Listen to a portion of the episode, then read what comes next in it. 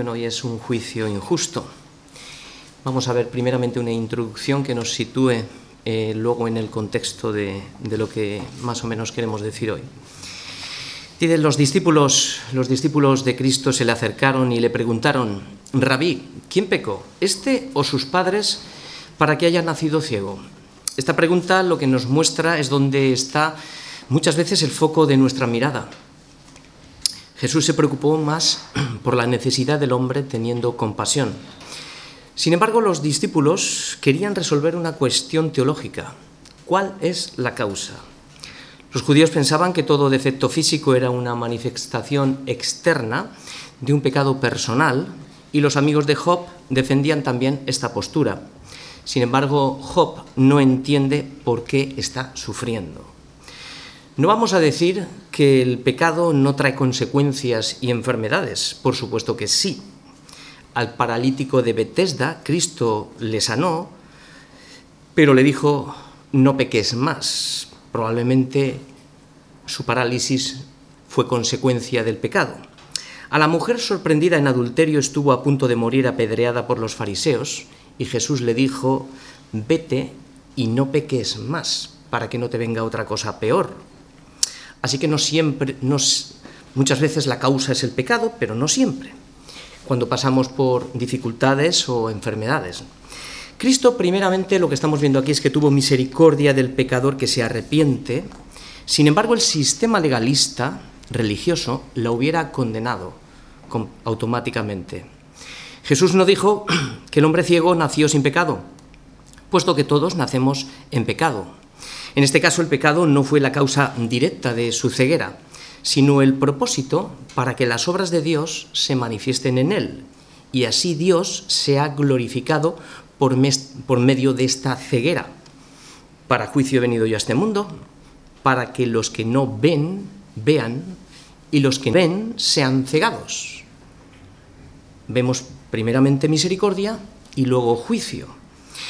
A veces igual que los discípulos, nosotros nos perdemos en la causa y nos enredamos en la teología discutiendo si pecó este o sus padres, pero la mirada de Jesús era una mirada con misericordia y compasión, mirando al propósito y al objetivo.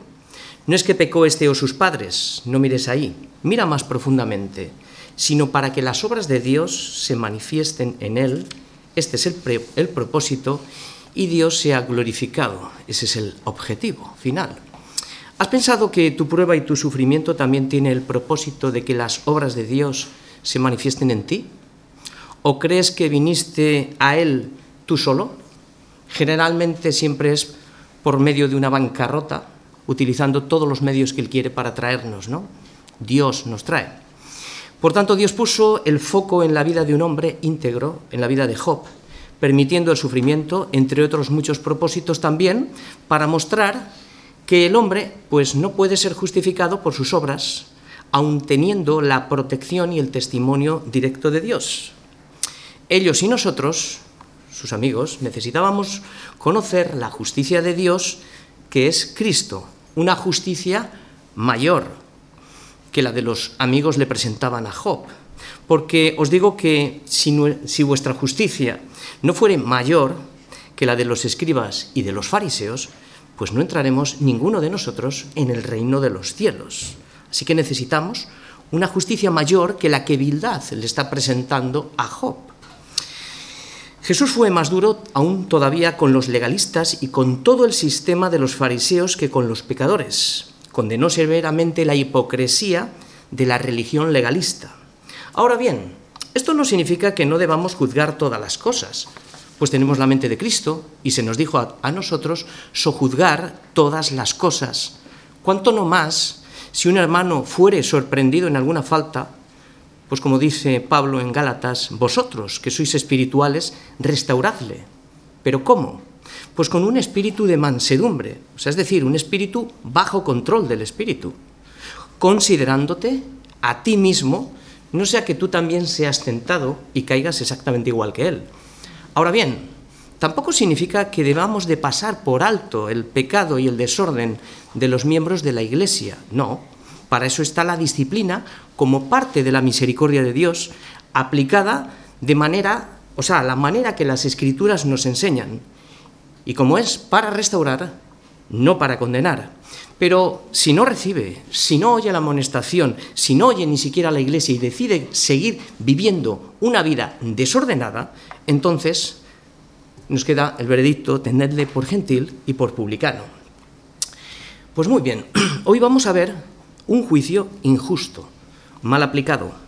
Vamos a ver un Bildad perdido en sus razonamientos, airado, pero equivocadamente convencido sobre la acusación y el juicio que hace sobre Job. Su mensaje está bien armado, pero no encaja con la vida de Job. Ellos solamente creían en la teoría de las dos vías. esto es la teoría de la retribución. Si te portas bien, pues Dios te bendice, y si te portas mal, pues Dios te castiga. Pero esto no funciona así.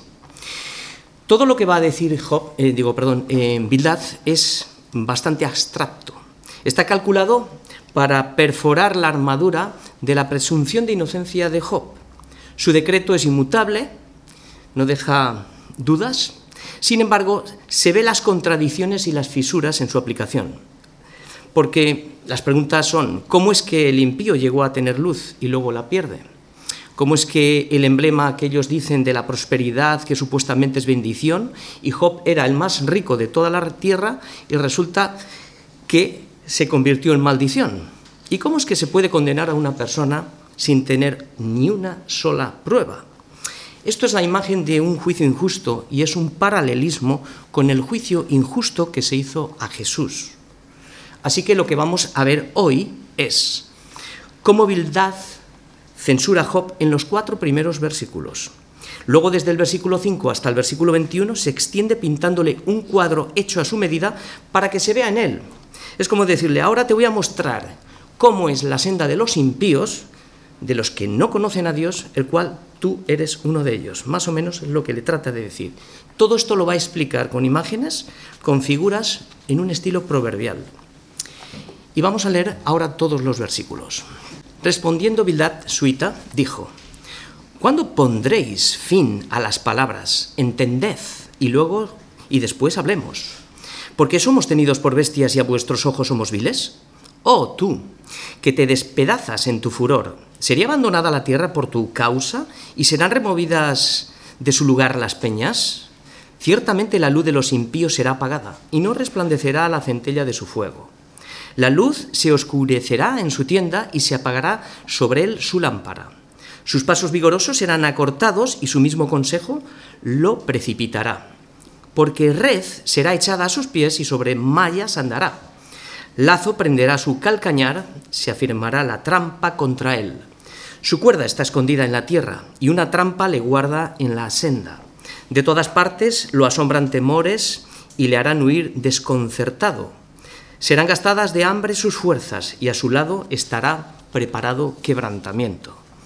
La enfermedad roerá su piel y a sus miembros devorará el primogénito de la muerte. Su confianza será arrancada de su tienda y al rey de los espantos será conducido. En su tienda morará como si no fuese suya. Piedra de azufre será esparcida sobre su morada. Abajo se secarán sus raíces y arriba serán cortadas sus ramas. Su memoria perecerá de la tierra y no tendrá nombre por las calles. De la luz será lanzado a las tinieblas y echado fuera del mundo. No tendrá hijo ni nieto en su pueblo, ni quien le suceda en sus moradas. Sobre su día se espantarán los de Occidente y pavor caerá sobre los de Oriente. Ciertamente tales son las moradas del impío y este será el lugar del que no conoció a Dios. Bien. Pues ciertamente son tales son las moradas de los que desprecian a Dios y a sus consejos, que su final va a ser aterrador. Pero antes del juicio, viene la misericordia a través del Evangelio de Cristo, que son las buenas noticias. Por tanto, hoy, hoy es un día de oportunidad para el arrepentimiento y salvación de todos los que no conocen a Dios y para aquellos que siendo cristianos se han desviado de la luz, también. También es una advertencia para los que desprecian el Evangelio de la Gracia Así que Bildad lo que vemos aquí es que ha pintado un cuadro explicando cómo es el camino del impío, que tiene mucha enseñanza para nosotros, pero falla por completo en la aplicación al tratar, o sea, al tratar de retratar la vida de Job. Por eso, este cuadro nosotros lo hemos titulado Un juicio sin misericordia. Pero la misericordia del Señor triunfa sobre el juicio. Job 18. Y el esquema que he preparado es el siguiente. Este es el cuadro, como lo ha pintado Bildad. Los primeros versículos del 1 al 4, Job es censurado. De los versículos del 5 al 6 va a explicar que la luz de, los impíos se va a apagar. Y luego va a ir todas las consecuencias de esa luz que se apaga. En los versículos del 7 al 10 caerán en la trampa por falta de luz. Los versículos del 11 al 14, estando en esa trampa, van a sufrir terror, enfermedad y muerte. Y finalmente, de los versículos del 15 al 20, el fuego va a destruir todo, absolutamente todo, su memoria. Y la causa final de todo esto que ha sucedido es el versículo 21, la causa es porque no conoció a Dios. El tema es el siguiente, entender primeramente que la misericordia de Dios actúa antes de que venga el juicio, pero, segunda parte, esta es la segunda cara de la moneda, que de ningún modo tendrá por inocente al malvado que no se haya arrepentido. Mildad comienza su discurso sin misericordia y es típico, es, es típico de los legalistas. Molesto por las palabras de Job, comienza censurando y lo hace tratando de explicar a Job cómo funciona la supuesta teoría de la retribución, las dos vías que hemos hablado, y las consecuencias que tendrá sobre el impío. No va a decir nada nuevo que no haya dicho antes. No hay palabras de ánimo, ni de consuelo, ni de posible salida para la restauración. Lo que añade es un tono mucho más severo que antes. Así pues, Bildad se atrinchera para defender su convicción teológica y la presenta como una verdad absoluta, lejos totalmente del propósito para lo que él vino, que era consolar, alentar y también, como no, evangelizar y mostrar misericordia con mansedumbre en vez de juicio. Así que el resumen de todo el discurso es este. Primero, una censura fuerte a Job, luego se centra en explicar el camino de los malvados, cómo son castigados, su luz se apaga, es una descripción gráfica de su propio espíritu, la chispa de su fuego ya no brilla, por tanto, sus pasos son estrechos y su propio consejo lo destruye. Todo su caminar en la vida es sin luz y va hacia la muerte. Y al carecer de la luz, pues caen todo tipo de trampas, Luego es entregado al rey de los espantos, que es la muerte, y finalmente su recuerdo perece y es expulsado del mundo. No, deja hijos para recibir su herencia, ni queda memoria de su nombre, no hay rastro de él. Y concluye diciendo que la causa de todo esto es el desconocimiento de Dios. Y ciertamente esta es la causa del que no conoció a Dios, el desconocimiento de Dios. Así que todos los que desprecian las buenas nuevas del Evangelio, que es Jesucristo, recibirán el castigo eterno. Este es el final del hombre impío. Esto es lo positivo. O sea, esto es, me refiero, esto es la enseñanza que nosotros recibimos. Terminará sufriendo los tormentos del infierno de siglo en siglo y por toda la eternidad. Comenzamos. Versículo del 1 al 4. Job es censurado. Respondió Bildad suita y dijo, ¿Cuándo pondréis fin a las palabras? Entended y después hablemos. ¿Por qué somos tenidos por bestias y a vuestros ojos somos viles? Oh, tú que te despedazas en tu furor, es como diciendo, ¿acaso será abandonada la tierra por tu causa y serán removidas de su lugar las peñas? Bien, comienza Bildad como diciendo un hasta cuándo. Esto es una fuerte emoción de enojo por el atrevimiento de Job de haber puesto en duda el orden moral del universo. Job había afirmado que siendo inocente estaba siendo castigado, abandonado y perseguido. Y ante esta situación, porque esto no le entra a la cabeza a Bildad, le dice, ¿cuándo pondrás fin a las palabras?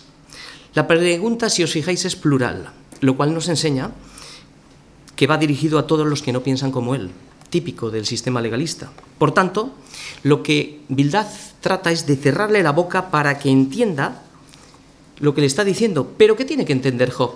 Lo único que tiene que entender es que la causa de todo lo que le ha sucedido es su pecado, nada más. Es lo que dice. Por eso dice, no sabes lo que hablas. ¿Por qué nos tratas como si fuéramos bestias y, además somos viles a tus ojos? Probablemente esto vaya dirigido a lo que dijo en el 12.7, cuando Job dijo, pregunta ahora a las bestias y ellas te enseñarán, como también dijo en el anterior capítulo, en el 16, que Dios había retirado la sabiduría de ellos.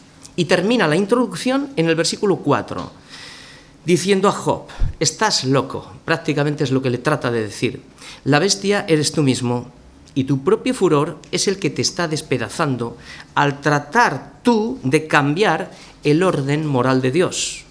¿Acaso piensas que la tierra va a ser abandonada por tu causa o que serán removidas las peñas de su lugar? ¿Crees que Dios va a pervertir su justicia?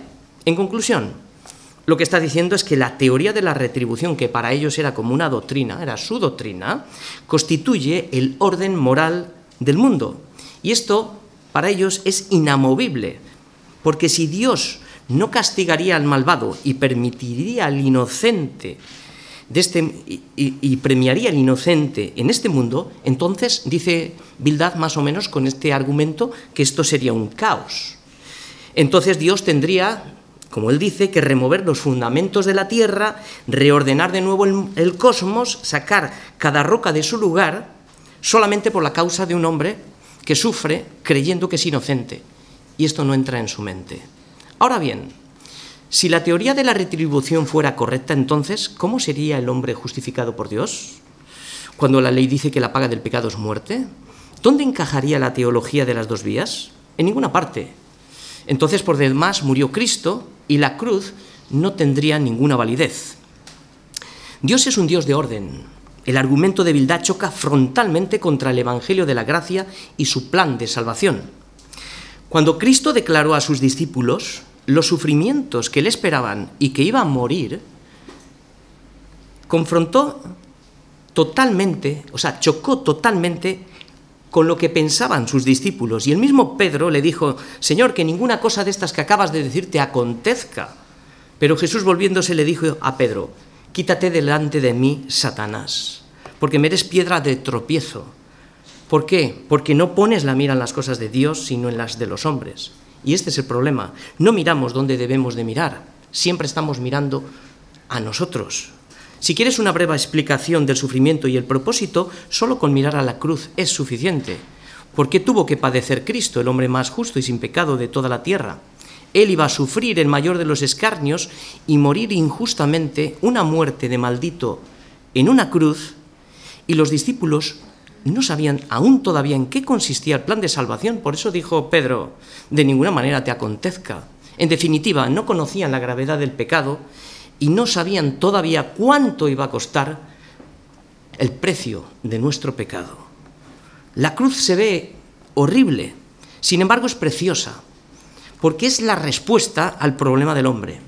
Dios escogió a su siervo Job como un modelo que aun siendo un hombre íntegro, no sin pecado, no podía ser justificado por sus obras, y Dios tenía que mostrar la gravedad del pecado del hombre y la necesaria intervención de un sustituto, un nuevo Adán, nada más y nada menos que su propio Hijo, y a la vez destrozar el sistema religioso tradicional de Bildad y sus amigos por medio del sufrimiento de un hombre justo como era Job. Sistema que también el propio Cristo tuvo que denunciar a los escribas y a los fariseos en cuanto a la justificación personal y al mal uso que con severidad hacían de la ley, añadiendo sus tradiciones para condenar sin escrúpulos a los pecadores. Pues hasta aquí eh, Bildad más o menos ha dicho, Job, como no entiendes absolutamente nada, hablas sin conocimiento. Tu propia ira te está despedanzando y encima no puedes cambiar las leyes de Dios. Por eso las tinieblas te alcanzarán. Versículos 5 y 6. La luz se apagará. En todo lo que voy a decir, estamos viendo que va dirigido a Job, pero aquí hay unas enseñanzas muy importantes para nuestra vida. Por tanto, lo vamos a ver de las dos formas, que erró en el juicio, pero tenemos muchas verdades aquí para aprender. Ciertamente la luz de los impíos será apagada y no resplandecerá la centella de su fuego. La luz se oscurecerá en su tienda y se apagará sobre él su lámpara. Aquí usa diversas imágenes para mostrar el destino de los malvados, pero ellos, para ellos mantener la luz encendida, en aquella época, toda la noche en sus tiendas, era un emblema de prosperidad y de hospitalidad. Pero dice Bildad que se les quitarán los medios. Esto es similar a la pobreza y a la aflicción. Aquí vemos que son tres luces las que se apagan. Primero, la luz del fuego que arde en el hogar. Segundo, la lámpara que se mantiene encendida para orientar a los andantes. Y tercero, la vela que cuelga en la habitación. Aquí las dos vías está representada por la luz y las tinieblas. Para Bildad el mundo moral solo gira en dos conceptos, o es blanco o es negro. Sin embargo, en medio del blanco y en medio del negro está la misericordia y el plan de salvación que brilla pues como un arco iris con todo su esplendor. Para Bildad, esta es la foto de Job, que su entendimiento se ha apagado, su, prosperidad se ha esfumado completamente y entonces Job pues ya no ve nada. ¿Qué podemos aprender nosotros de aquí? Enseñanza para nosotros, práctico para nosotros. Cuando nos alejamos de la luz que es Cristo, nos alejamos de la palabra, nos alejamos de la oración y nos, alejamos de la comunión con los hermanos. Es decir, cuando dejamos nuestra relación vertical con Cristo, el resultado es la pobreza espiritual. El primer síntoma es que la luz de Cristo ya no brilla en nosotros. Y eso se nota en el semblante. Se nota, casi sin hablar. Con la persona se nota que la luz de Cristo no brilla porque la lámpara de la habitación interior está apagada, o sea, el entendimiento se ha entenebrecido, por tanto no puede orientar, no puede orientar a nadie. El apagón, el apagón repercute en toda nuestra vida horizontal. Primeramente en uno mismo, luego en nuestro hogar. Los primeros afectados son los que viven en él, los hijos, el matrimonio, y finalmente repercute en todo lo que nos rodea, en la iglesia, en el trabajo, en los estudios, en los negocios, en nuestras relaciones, etcétera, etcétera. Las consecuencias de no reaccionar y de seguir en este estado es semejante a un ciego que en plena luz del día no sabe en qué tropieza y va dando tumbos. Sin embargo, todos sus hermanos lo ven, pero él está completamente ciego. Así que si alguno anda hoy en tinieblas y carece de luz, confíe en el Señor y apóyese en Dios y no en su propia prudencia, porque esto es lo que nos va a hacer caer a la trampa, en la trampa, ¿no? Cuando utilizamos nuestra propia opinión es porque ya nos hemos alejado de la luz y la luz no brilla. Y entonces no tenemos más que ver lo que ha pasado en nuestra vida cuando nos hemos alejado. Por eso caerán en la, en la trampa, que son los versículos del 7 al 10 que vamos a ver ahora. Sus pasos vigorosos serán acortados y su mismo consejo lo precipitará, porque red será echada a sus pies y sobre sus mallas andará. Lazo prenderá su calcañal, se afirmará la trampa contra él, su cuerda está escondida en la tierra y una trampa le guarda en la senda. Bien, lo que estamos viendo aquí en el versículo 7 es que comienza diciendo que los pasos del impío, aun siendo pasos de fuerza, serán acortados. La causa de todo será su propio consejo. Fijaros bien, su propia opinión. Es decir, que al faltarle la luz del entendimiento, tropezará en su propia opinión. Porque esa propia opinión es la que le echará la red sobre sus pies y esa es la que le hará caer. El versículo 8 dice que al caer en la red solo puede dar pasos cortos. un animal ya cuando ha caído dentro de la red ya no tiene esa libertad. Son pasitos cortos. Esto es porque sus pies se han enredado en las mallas de la red. No obstante, él tratará de desenredarse de las mallas o sea, utilizando su propia opinión, con toda su energía, pero cuanto más esfuerzo hace, en su propia opinión, más se enreda. Esta ilustración es tomada de las aves y de los animales que al sentirse atrapados tratan con toda su energía de escapar y lo que hace es el efecto contrario, se enredan más. Y esto es una imagen gráfica de nuestra vida, ¿no? De manera que las mallas se convierten en un lazo, del versículo 9, que prenderá el calcañal. O sea, es decir, te tiene completamente amarrado y no te puedes soltar. Y termina resumiendo en el versículo 10, es el resumen de lo que acaba de decir, que hay una cuerda escondida en la tierra y una trampa en el camino. Por tanto, aquí la idea de Bildad es dejar claro que el impío no tiene ninguna escapatoria. Como parte práctica para nosotros, tomando el hilo anterior, decíamos que cuando nos alejamos de Cristo andamos ciegos. ¿Por qué? Porque no tenemos la luz de la palabra que es como una lámpara que alumbra nuestros pies. Por eso andamos ciegos. Antes la luz alumbraba nuestro entendimiento y nos enseñaba el camino por donde debíamos de andar. Todo funcionaba. Tomábamos las decisiones a la luz de la palabra y no en nuestra propia opinión. Entonces, ¿qué? Había un orden en nuestra vida. Todo funcionaba porque la luz nos daba el entendimiento y la luz todo lo ordena. Pero ¿qué pasa? Que al alejarnos del Señor, de su palabra, de la verdad, pues perdimos la visión y el discernimiento también. Y terminamos cayendo en qué? En los consejos de nuestra propia opinión, que están entenebrecidos. ¿Y entonces qué nos pasa? Pues que caímos en la trampa, enredados en el sistema de valores de este mundo, que tiene una cuerda tan fina que ya no la vemos. Ese es el problema.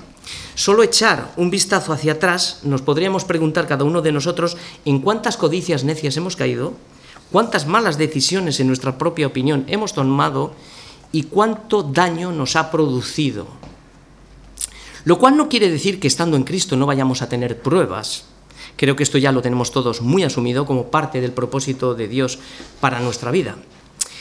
Sin embargo, este es el argumento de Bildad que usa para explicar lo que a Job le sucede, pero no tiene ni una sola prueba de que Job había sido un hombre impío. Sin embargo, ciertamente este es el camino del hombre que no conoce a Dios, pero no siempre vive en este mundo como lo retrata aquí Bildad.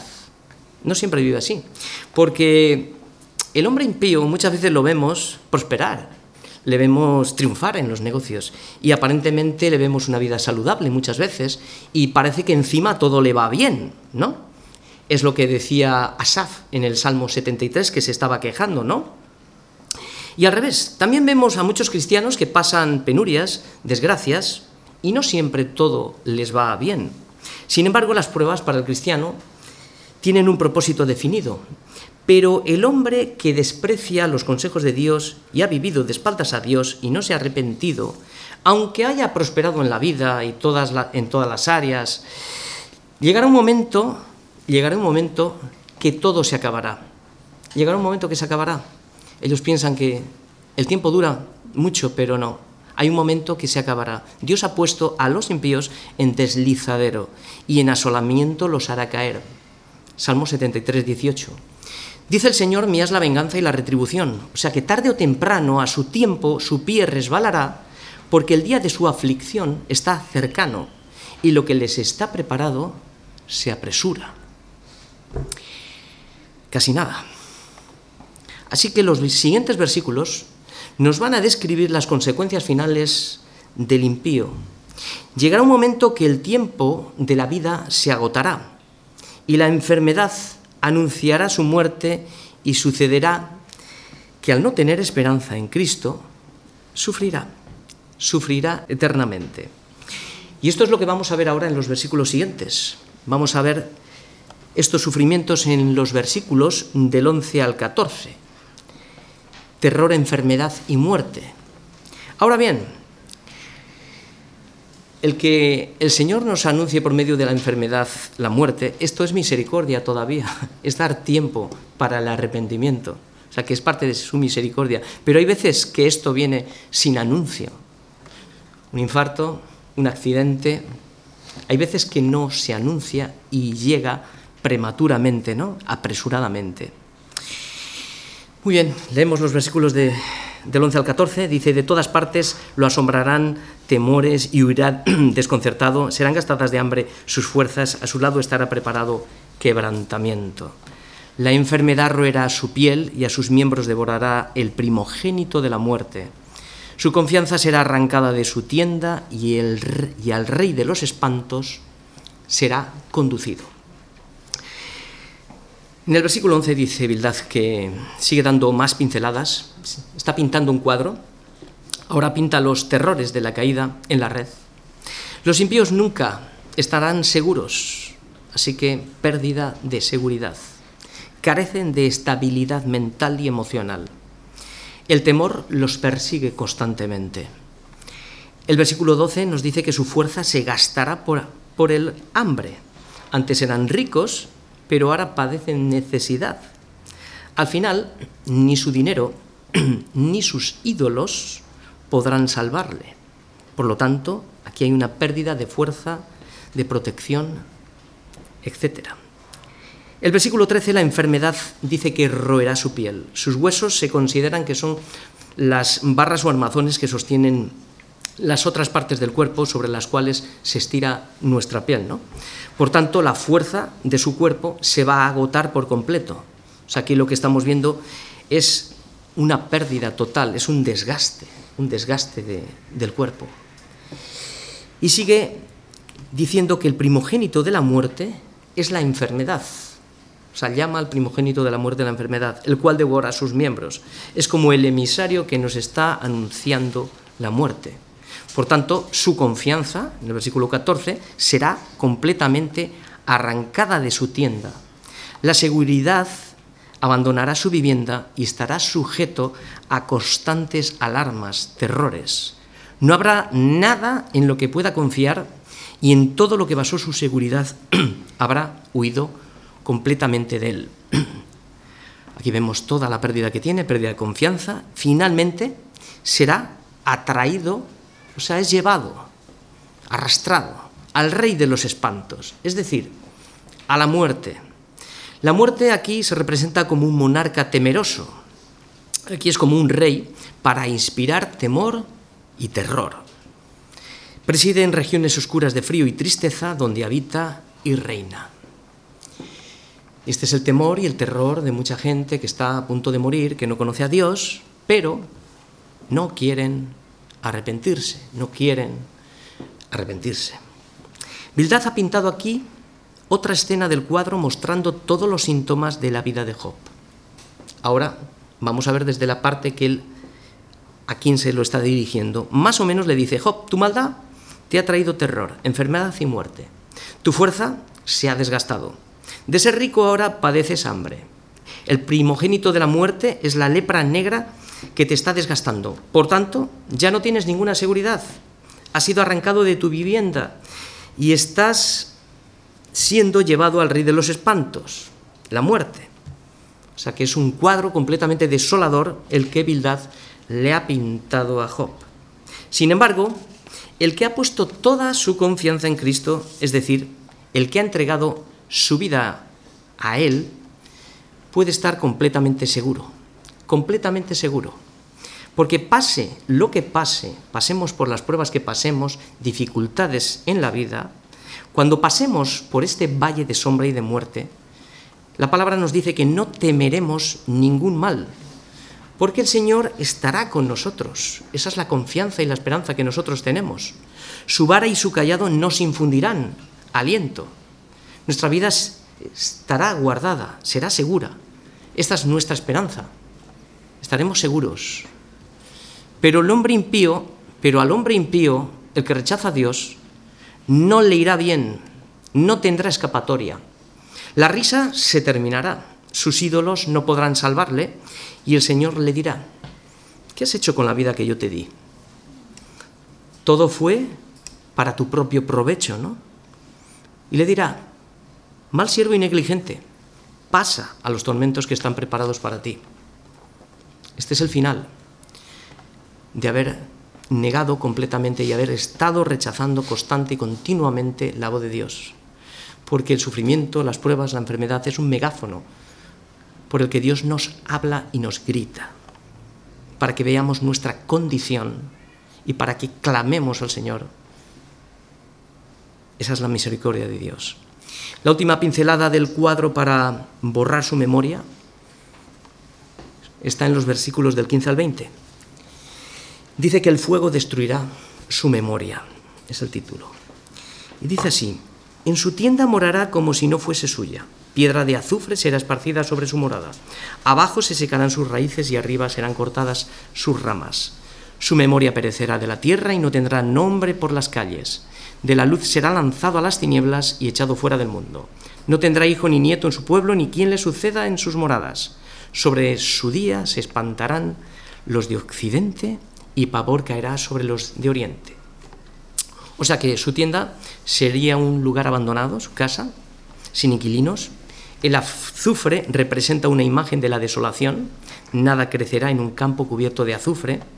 El versículo 16, se secarán sus raíces, sus ramas serán cortadas. Aquí ha pintado a su familia refiriéndose a sus hijos, que todos murieron y todo será barrido, y su memoria perecerá. Nadie se acordará de él.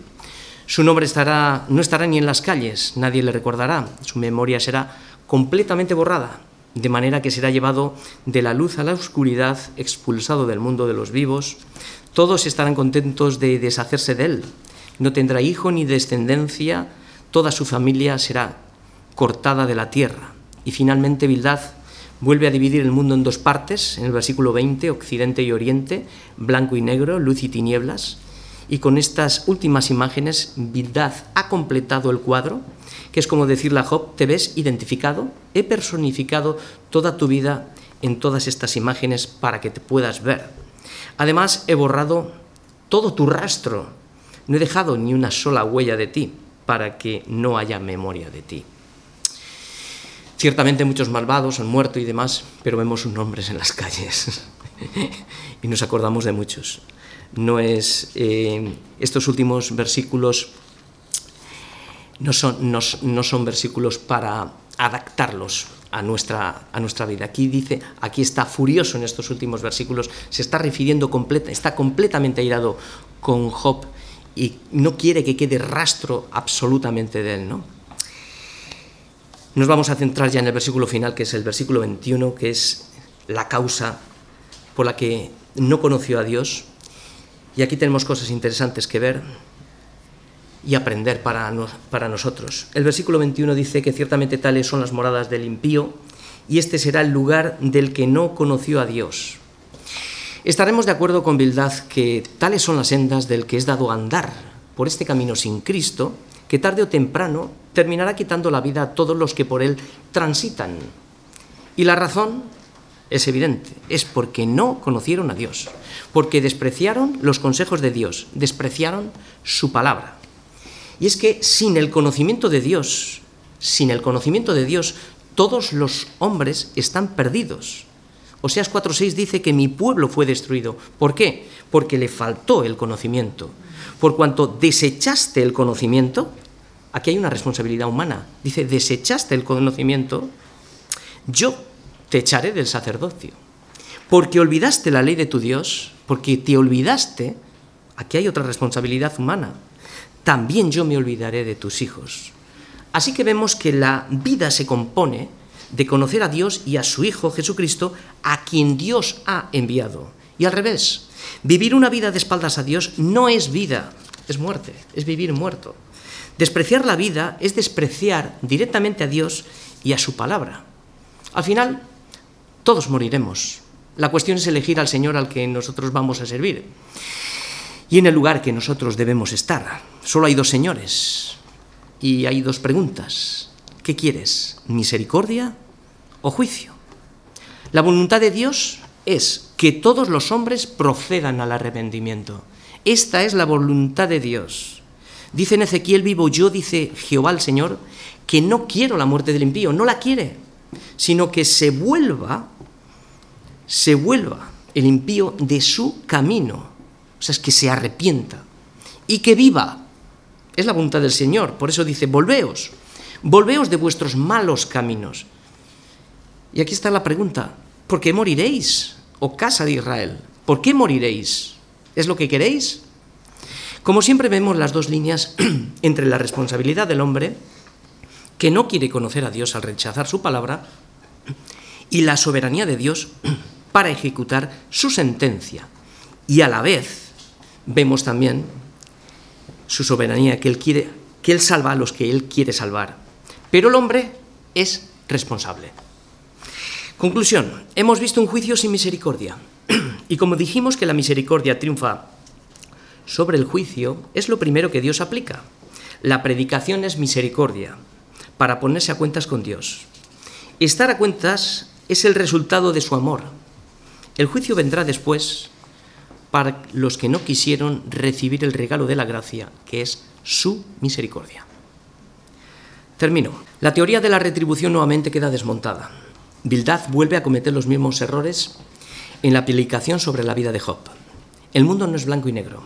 Hay un arco iris que brilla, y esto es la misericordia de Dios que se extiende mostrando la cruz de Cristo. Antes del juicio viene la misericordia, pero Dios tiene un límite. No sabemos en qué momento su paciencia se agotará y el pie de los que no se hayan vuelto a Dios tropezarán y caerán. Bildad ha pintado un cuadro en el que ha encajado todos los detalles de las tremendas pruebas de Job, dando a entender que la pérdida de todos sus bienes, su familia, la agonía de su estado físico solo puede ser por causa del pecado. Bildad ha mirado solo por fuera, pensando quién pecó este o sus padres. Sin embargo, no ha podido discernir el propósito, ni su mente contemplaba que Dios traería la salvación al mundo a través del sufrimiento. Job es un tipo de Cristo como persona íntegra, pues sufrió en su propia carne una devastadora prueba. Sin embargo, Dios tuvo que poner fin a la prueba de Job, para que el justo Job no extendiera sus manos a la iniquidad, como vimos en el Salmo 125 no dejándonos en la prueba más tiempo del que nosotros podamos soportar. Los porqués de las pruebas y el sufrimiento debemos de desterrarlos para siempre. Solo hay un para qué. Solo, para, solo saber que el juicio más injusto fue el de Cristo y Dios lo permitió para un propósito. Así que si tus sufrimientos tienen un propósito, y los tienen, tienen un para qué. De momento, purificarnos y santificarnos, porque a nosotros nos ha sido concedido, por causa de Cristo, no solo creer, sino que también suframos por Él. Y un consejo, un consejo para las personas que las tinieblas les ha alcanzado y están despistadas. Yo podría haber gente aquí, porque aún estando, podríamos haber abandonado la luz que es Cristo. La pregunta es cómo salir de este estado de tinieblas para que no vayamos de caída en caída y terminemos viviendo una vida miserable, quejándonos completamente por todo y todos los días, ignorando que la vida se nos dio para la alabanza y la gloria de su nombre y que nunca estaremos contentos ni felices si realmente no vivimos la vida para el propósito que nos fue dada. Dice David, mientras callé, o sea que pasó tiempo, se envejecieron mis huesos en mi gemir todo el día, o sea, todo el día quejándose. Y la queja produce enfermedades, sí. Porque de día y de noche se agravó sobre mí tu mano. Se volvió mi verdor en sequedades de verano. ¿Qué debo de hacer? Esta es la salida. Esto es lo que hizo. Mi pecado te declaré y no encubrí mi iniquidad. Y dije, confesaré mis transgresiones. ¿A quién? Al Señor, y aquí está la respuesta del Señor, y tú perdonaste la maldad de mi pecado. Por eso, por esto, orará a ti todo santo en el tiempo en que pueda ser hallado, porque va a haber un tiempo que no, vas, no va a ser hallado. Por eso hoy es, día de, hoy es tiempo de misericordia. Esto es un paralelo con Primera de Juan 1.9, este versículo que acabo de leer. Finalmente, para el impío, su final, su final es incierto.